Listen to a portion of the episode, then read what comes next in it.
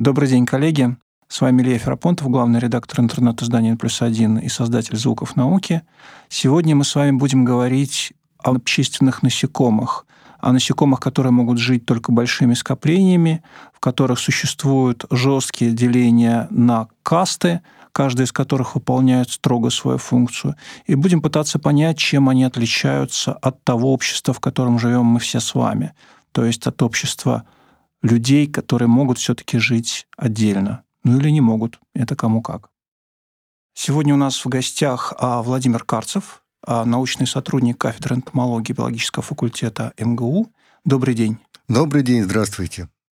Можете ли вы рассказать, что, собственно говоря, такое общественное насекомое? Мы знаем, да, что есть а, муравьи, есть термиты, есть пчелы, есть много существ, которые почему-то живут только большими скоплениями, которые строят постройки, муравейники, термитники, ульи. А чем принципиальное различие между обычными насекомыми, которые живут своей собственной индивидуальной жизнью, и насекомыми, которые зачем-то образуют вот такие скопления? Пчелы живут только семьями большими. Иногда пишут колонии, это калька с английского, но я, когда говорю по-русски, всегда говорю семья. Это именно семья. Там одна единственная матка, и ее дочери неполноценные в половом отношении. И поодиночке пчелы жить просто не могут. И матка не может сама по себе жить. Ее вообще должны кормить, она по цветам не летает никогда. Угу. Вот, и пчелы не могут сами по себе жить. Ну, еще там трутни, конечно, в, в семье тоже бывают. Но они, как бы сказать, участие в общественной жизни особо не принимают. Э, когда сезон, они вылетают, чтобы найти в воздухе матку и спариться с ней. Внутри ули пчелы разно, разнополые друг друга абсолютно не привлекают. Смотрите, то есть у нас есть э, сообщество э, насекомых, да, какое-то, которых мы называем колонией или семьей и так далее. И, в принципе, можно себе представить ситуацию, когда другие насекомые, обычные, тоже живут какими-то множествами. Но есть, я не знаю, допустим, волки, которые тоже живут стаями, которые живут не в одиночку. Да, есть там, я не знаю, обезьяны тоже общественные существа. В чем принципиальное различие между а случаем, когда у нас жесткая вот эта вот, а, а, а, как у общественных насекомых, структура, которая не позволяет существовать отдельно, и ситуация, когда у нас какое-то скопление животных, которые теоретически могут существовать и сами по себе. Ну да, самое важное отличие – это разделение функций. В принципе, рабочая пчела не может размножаться.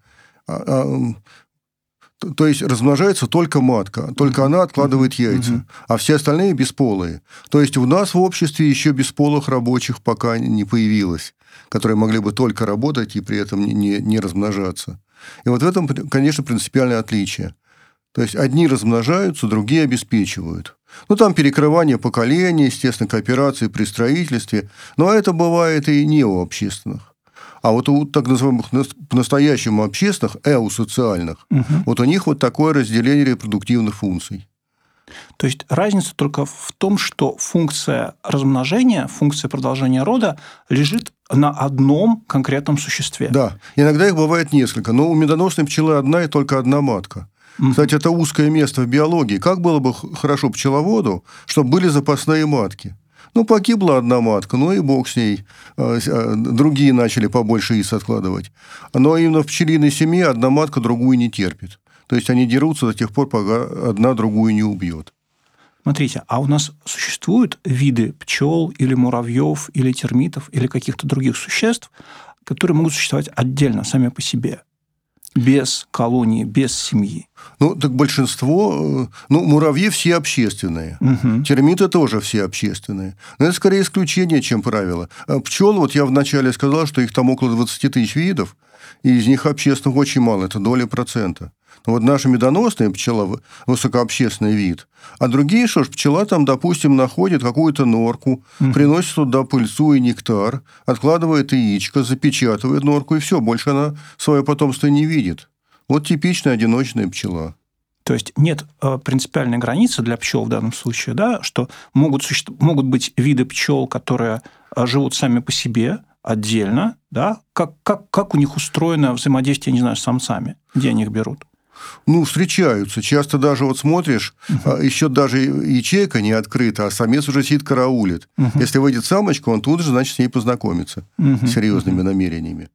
Вот считалось э, раньше, что шмели за полярным кругом а это вообще общественные пчелы. Угу. Вот, они к, тоже к пчелам относятся. Считалось, что за полярным кругом, скажем, шмели могут э, жить как одиночные. То есть самка выплаживает своих дочерей, а из дочерей получаются полноценные самки, которые тоже могут основывать, ну, зимовать и основывать гнезда. Вы знаете, ничего подобного, что шмели, уж если они общественные, то все-таки они хоть немножко рабочих, но выводят за полярным кругом.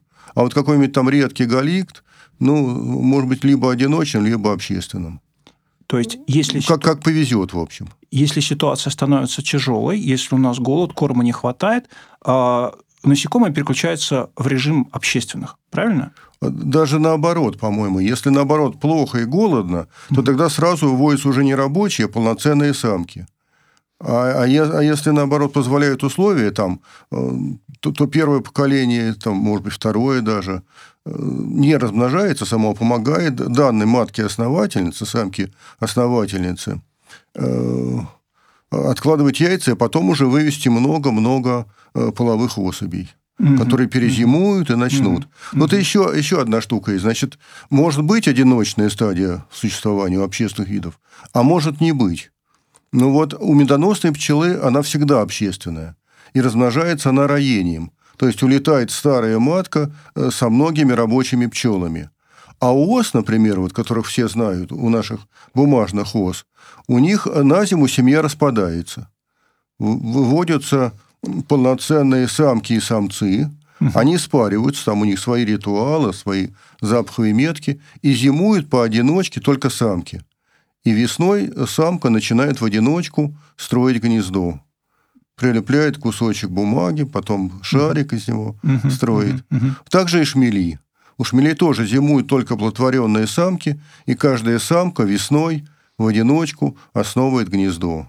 Мышиные норы, они любят кочки всякие маховые. Рабочая пчела, в принципе, может спариваться. У нее нет того органа, который нужен для спаривания. Угу. Вот. И, значит, в отсутствие матки рабочие пчелы могут начать откладывать яйца, но не оплодотворенные. Так. А у перепончатокрылых, у пчел, у муравьев, у них из неоплодотворенных яиц могут выводиться самцы. Самцы у них гаплоидные. Угу. Вот. То есть в этом плане у них есть что-то вроде непорочного зачатия. Вот. Но понятно, что полноценной семьи не возникнет. А, значит, в отсутствие матки даже не просто изъять, а просто достаточно матку изъять из семьи. Угу. Ну, значит, у пчел, у рабочих начнут развиваться яичники, потому что матка выделяет вещества, которые это развитие подавляют. Нет матки, нет подавителя. Вот. И, и какие-то пчелы начнут откладывать яйца. У них-то начнутся схватки э, за, за право откладывать яйца. Там нарушится такое мирное течение жизни. Ну и в конце концов а, рабочие пчелы, даже откладывая яйца, доживут до старости и погибнут. Но новых-то пчел ниоткуда не возьмется. То есть они будут откладывать яйца, из которых ничего развиться не может? Из которых разовьются трутни. А, вот. Так. То есть так называемые пчелы трутовки. Ага. Вот. Ага. Ну, они же не вечны. Ну, сколько пчела проживет? Ну, месяц, может быть. Вот. И, и все, и семья сойдет на нет. То есть не появится самок? Не появится образом. самок, нет. Угу, нет. Угу, угу. Более того, если уже, э, так сказать, далеко зашли процессы э, вот, развития яичников, э, то вот такие отрутовевшие, как говорят пчеловоды, пчелы, они и новую самку уже не примут. Они уже теперь сами о себе понимают, что теперь они главные. Uh-huh, вот. Потому что обычно, если матка потеряна, то пчеловод следит, тут же подсаживает новую матку. Вот. То есть, еще раз, да, получается, что это означает просто гибель насекомых. Просто означает время. гибель, да. А что они в это время делают? Вот вы говорили, да, что они начинают откладывать яйца и так далее, и так далее, и нарушается нормальное течение жизни, они начинают вести себя иначе. Как они начинают себя вести иначе? Они прекращают, э, я не знаю, собирать нектар. Они... Э, в общем, те, кто откладывает яйца, они прекращают собирать нектар. Так. Но кто-то, у кого меньше яичники развиты, за нектаром все-таки летает, и за пальцой летает. Потому что личинку трутни тоже ее же надо кормить. Угу. Ну а как же? То есть а, вот. ситуация, когда кто-то работает, э, достает пропитание, кто-то откладывает яйца, да, она сохраняется. Вот в, в общем, сохраняется, но отчасти.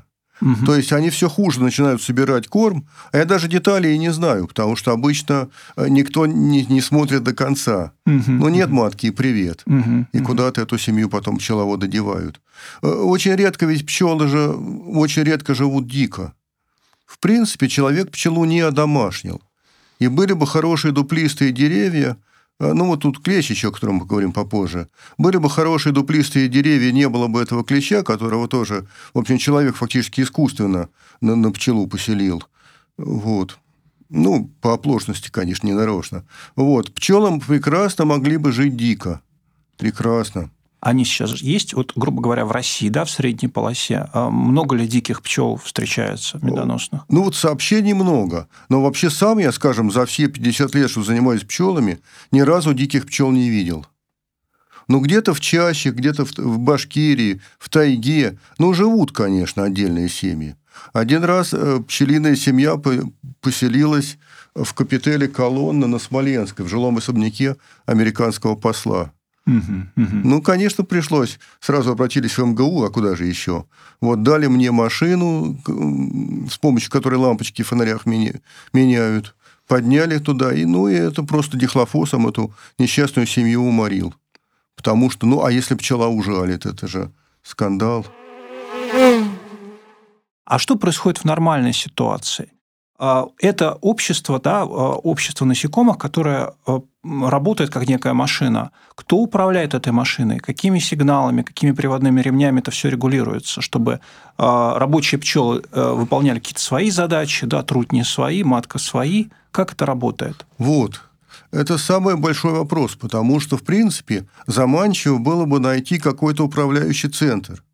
А вот его-то и нет. Дело в том, что как-то вот произошло такое некоторое извращение инстинктов. Значит, у рабочих пчел сохранилась забота о потомстве, угу. а у матки сохранили всякие половые дела. Но сказать, что, скажем, матка управляет семьей, нет. Нет, нет. Наоборот, если там матка стала как-то не так пахнуть, одрехлела, там, у них же феромонная связь очень сильная. То есть, фактически э, выделяются химические вещества, которые регулируют развитие пчел. Угу. Ну и коммуникация у них тоже. Там у них и акустическая, и запаховая. Вот, если матка, скажем, одрехлела, так рабочие пчелы ее просто поменяют. Они ее убьют э, и выведут новую матку. Угу, угу, угу. То есть, условно говоря, да, у всех пчел да, есть в голове некая программа, которая управляется запаховыми командами, то есть, условно говоря, они почувствовали один запах, поняли, нужно делать вот это. Почувствовали другой запах, значит, надо делать вот это. А, и а, это, условно говоря, такие роботы, да, которые управляются программой. В общем, да. При, при этом тут еще важно сказать, что они управляются на статистическом уровне. То есть? Вот не то, чтобы вот щелкни кобылу в нос, и она махнет хвостом. Вот стала матка похуже пахнуть. Угу. Ну, похуже, понятно, что в кавычках, да? Сначала у одной пчелы возникла по отношению к ней не сильная агрессия, потом у второй. И когда это уже, так сказать, накопилось в массе, вот тогда матку окружают плотным слоем э, и, и зажаривают фактически. Там просто повышается температура внутри клуба, и матка погибает. Угу. Но, но это на самом деле это реакции все неоднозначные. Они как бы на статистическом уровне проявляются. А если э, говорить про какую-то индивидуальную пчелу, вот есть рабочая пчела, может ли оказаться так, что она возьмет и начнет там, условно говоря, лениться? Не полетит на работу собирать нектар, да, решит там, я не знаю, отдохнуть где-нибудь на э, каких-нибудь растениях посидеть. Или там, я не знаю, найдет нектар этот э, и не полетит кормить потомство, наестся сама да, там пойдет поспит куда-нибудь в сторону, да, ну как вы, вы понимаете, вот, да, вот. что в человеческом ну, коллективе, например, это происходит постоянно, да, да кто-то, ну... кто-то впахивает, кто-то наоборот ленится, там избегает ну, работы. Да. Вот была же детская книжка "Баранкин будь человеком", когда угу. там этот превратился в муравья, и казалось, что э, совершенно неодолимый инстинкт гонит его работать. Угу. А вот так, что именно полениться для собственного удовольствия, вот это вряд ли. Потому что, наоборот, я даже думаю, что э, пчела счастлива э, вот в своем труде. При этом тут, тут же меняются у нее разные активности, потому что молодая пчела сначала просто неактивна, потом начинает кормить расплод, там у нее кормовые железы хорошо работают, чистить ячейки, что-то там по гнезду делать. Мгм. А только под конец жизни уже начинает вылетать за кормом. То есть это повышение по службе Ну, такое, как бы да. карьерный рост. Может быть, повышение, ну, вот такова жизнь. Это так называемый возрастной полиэтизм. Мгм. Это изменение э, э, типов деятельности с возрастом. При этом одни пчелы дольше в кормилицах задерживаются, другие меньше задерживаются, а там уже раньше начинают летать. Под самый конец жизни они там в сторожа переходят. Вот. А, Но вот такое изменение, это, конечно, чисто инстинктивные вещи. И, и все это э, происходит в соответствии с потребностями семьи. Вот, скажем, э, сделали жестокий опыт, э, взяли и поймали всех летных пчел. Ну, вот пчела вылетает, ее раз и ловит. И что же, и улей стал голодать. Внутриулевые-то пчелы. Чем им кормить личинок, скажем? Так они начали вылетать намного раньше времени. Мгм. То есть им еще не пора летать. Но голод-то не тетка. И они полетели. То есть, с одной стороны, все определено инстинктом, а с другой стороны, здесь некоторая свобода воли. Как а, передают информацию пчел друг другу о том, куда лететь? Вот все знают, да, про какие-то танцы пчелиные. Что можно сказать про э, как устроена эта система передачи информации? Можно ли сказать, что это язык? Можно ли сказать, что это просто какие-то рефлекторные движения, которые э, что-то означают? Да, язык пчел – это, конечно, одно из самых интересных явлений в биологии. Это, конечно, явный язык, вот, Как и который, который, вообще говоря, считается врожденным. Вот это я не очень понимаю. Но дело в том, что когда пчела нашла хороший корм, какой-то источник корма, она прилетает в улей, ну, ну для начала просто, и начинает активно бегать по сотам, чтобы ее все могли обнюхать как следует. Для них же запах очень важен. И, и, и то, что она, э, вот сами ее движения просто возбуждают других пчел. То есть, сказать, многие пчелы э, просто сидят и, вообще-то говоря, ничего не делают. Это не значит, вообще у общественных у них всегда есть резерв каких-то рабочих. Ну вот мы как-то перешли на другой, когда стали говорить, а вот может, скажем, насекомое сочкануть. Мгм. В, в нашем смысле сочкануть ради того, чтобы там отдохнуть и получить удовольствие, нет. Но если незачем летать, то пчела будет просто сидеть на сотах. Вот. Э, С шмелями наблюдали. Некоторые прилетают на растения, но при этом домой не возвращаются. То есть они целый день болтаются по растениям. Они просто в данный момент не очень нужны. Но если пчела прилетела с хорошим, э, с информацией о хорошем взятке, она вот и активизирует других партнеров по гнезду. Тех, кто сидел, может полететь, и, и те, кто кто-то в другое, в менее удачное место летал. Это для начала. И где-то в радиусе там, 50 или 100 метров пчелы просто ищут, э, прочесывая местность. Для летающего насекомого это не такая проблема. Я представляю, это как если бы человек э, искал еду в радиусе нескольких километров. Но они летающие, и они чувствуют запах. Потому что на непахучую приманку они практически просто не летят. Вот. Если просто взять сироп, там пчела пытается сама вы- выделить собственный запах. У них есть тоже один из феромонов, которым они приманивают других, э, других пчел. Там специальные железа насонов они выставляют. Но, но если приманка не пахучая, то пчелы приманивают очень плохо. А дальше, если э, приманка находится далеко где-то, то вот здесь и начинается самое интересное. То есть пчела может передать информацию улевым пчелам э, с помощью так называемого танца. При этом не надо думать, что танец – это только движение. Ну, танец – движение. Нет. Значит, это, во-первых, тоже движение, это акустические сигналы, э, пчела вибрирует крыльями, и, конечно, это запах. Э, Это она, то есть пчела бегает по сотам, при этом она виляет брюшком, и чем чаще она виляет, а те- тем, значит, дальше находится источник корма. И жужжит крыльями. И в жужжании тоже закодировано направ... это самое, расстояние до источника корма. При этом э, такие полукруговые пробежки меняются виляющим пробегом посередине. Ну, вот его называют восьмеркообразный танец, а на самом деле это фактически похоже на кофейное зерно так сказать, оббегая его по кругу, а потом бегут посередине. И вот направление вот этого пробега указывает направление на источник корма. Оно у медоносной пчелы, вот у нашей, у нее все сложнее. Потому что она же танцует на вертикальных сотах. Мгм. Мгм. А, и куда она будет показывать? В небо.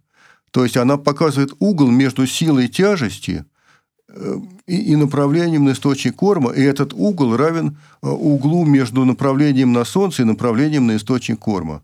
То есть такое вот транспонирование углов. На примере силы тяжести она показывает значение угла, под которым нужно лететь к Солнцу. Вот. Это, конечно, чудесная способность. И вот откуда она эволюционно взялась, вообще-то неизвестно. Потому что, в принципе, вот у родственников медоносной пчелы, там, вот так называемых без, безжалых пчел мелипон, у них там есть просто указывающий э, пробег. Там у одних видов прилетает разведчица и просто за собой увлекает. Вот она прилетела, и за ней по следу летят э, другие пчелы. А у каких-то видов вот этот указывающий полет сменился указывающим пробегом. То есть такая вот ритуализация произошла. Пчела бежит, э, виляет, и в зависимости от того, сколько она бежит и сколько она виляет брюшком, э, ее собратья могут понимать, э, куда и насколько лететь. Но, а вот уже изменение измерение углов относительно силы тяжести и относительно направления на Солнце, вот это, конечно, высший пилотаж. Вот откуда это взялось, непонятно. А можно ли сказать, что в языке пчел есть диалекты, что а, пчелы из разных регионов, из разных мест а, могут обладать различающимся языком, который они не, непонятен или неправильно понимаем между а, разными регионами, э, где живут пчелы. Да, между пчелами разных географических рас существуют так называемые диалекты языка. И, э, с одной стороны, они, конечно, друг друга понимают, но с другой стороны, они понимают превратно. И в зависимости от того, какая это географическая раса, ну, бывает краинская пчела, у нас больше всего есть. Вот есть печально известная африканизированная пчела, очень злобная. Вот.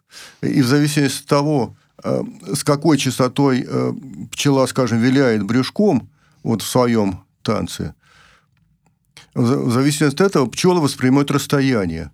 Но передают они это расстояние по-разному. И когда делали смешанные семьи, и танцевала одна пчела, а э, информацию считывали другие, то они летели в соответствии с своим диалектом, а они путали расстояние. Мы говорили с вами про танец, да, про язык танца, язык движений, а говорили про запаховые сигналы, и вы говорили еще чуть-чуть про акустические сигналы. Что они передают, чему они служат и как, каких типов они бывают? Ну, вообще акустические сигналы у пчел очень разные. Там несколько типов есть, высокочастотные, э, там, где-то там в пределах 100 Гц, э, средняя полоса, э, там 200-300 Гц, ну и высокочастотная, там уже больше 500 Гц. Вообще акустические сигналы, они играют большую роль в поддержании целостности семьи. Там такой какой-то фон в семье. До 40 децибел, кстати, вот пишут в книгах, может достигать вот этот фон. То есть это жужжание просто. Это, да? это жужжание, но при этом еще на разные лады. Угу. Вот. Там же и пчелы вентиляторы сидят внутри. Когда пчелы делают мед, им надо вентилировать. Они упаривают нектар. Угу. Вот. И, и в разных случаях пчелы, в общем, по-разному жужжат. И, конечно, совершенно необходимо э, акустические сигналы жужжания крыльями в танце пчел. Так. Вот именно вот частота вот этих жужжаний – она и указывает, ну, такие импульсы, это прямо там осциллограммы все в книжках приводятся. И, и вот э, частота вот этих звуковых импульсов указывает на э, дальность полета, на дальность расположения приманки. Ну, или там на дальность расположения э, места для гнезда. А сигналы эти продуцируются крыльями? Крыльями, да. Только? никаких других, там, я не знаю, стука ногами. По... Ну, вообще говоря, пчелы прекрасно чувствуют вибрацию. Так. И там у них есть звуки, которые передаются по воздуху, и, и какие-то через твердый субстрат. Вот. Конечно, это все есть. Что-то они слышат из внешнего мира.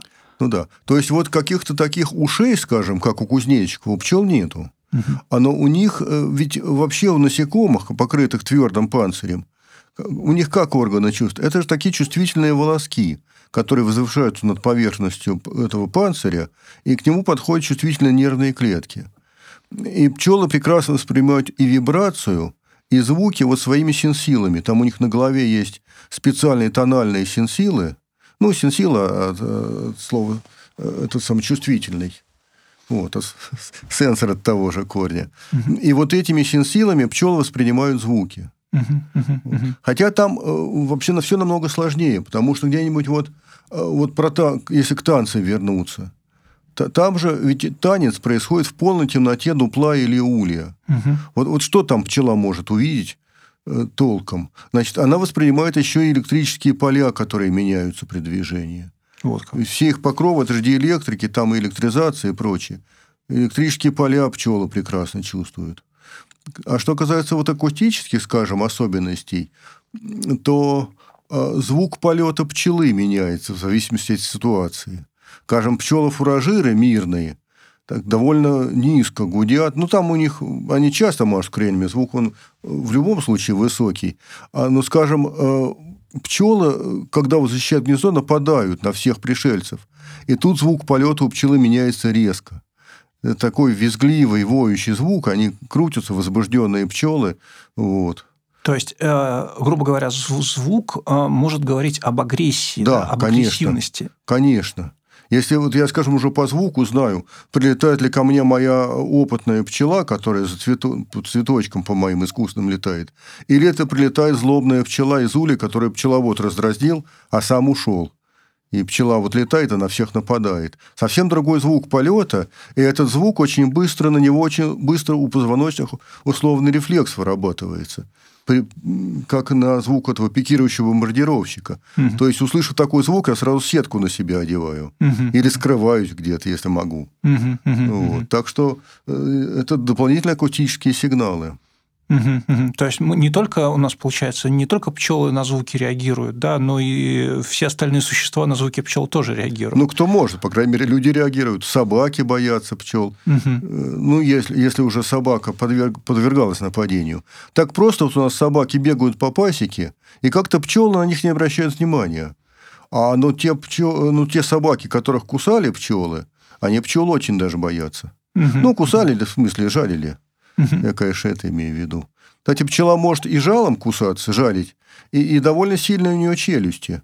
Но челюстями эта пчела нас ну, обычно не кусает, но у нее, кроме хоботка, еще довольно сильные челюсти. И между собой, когда пчелы спорят, скажем, одна пчела может другую за ногу тащить челюстями. Угу, Что это значит, не знаю, но наблюдал. Угу, угу, угу. А, вы говорили, да, что а, в ситуации, когда им нужно что-то защищать, обороняться как-то, а как они друг другу передают а, информацию, что там кто-то атакует там улей, который его надо защищать? Каким образом это делается? Да, на то есть феромоны тревоги. То есть, если пчела ужалила, то она выделяет специальный запах, который чувствуют другие пчелы, угу. и он их возбуждает.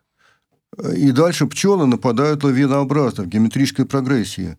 Знаете, вот это очень опасно. Угу. Вот если подвергнуться нападению там одной-двух пчел, это полбеды.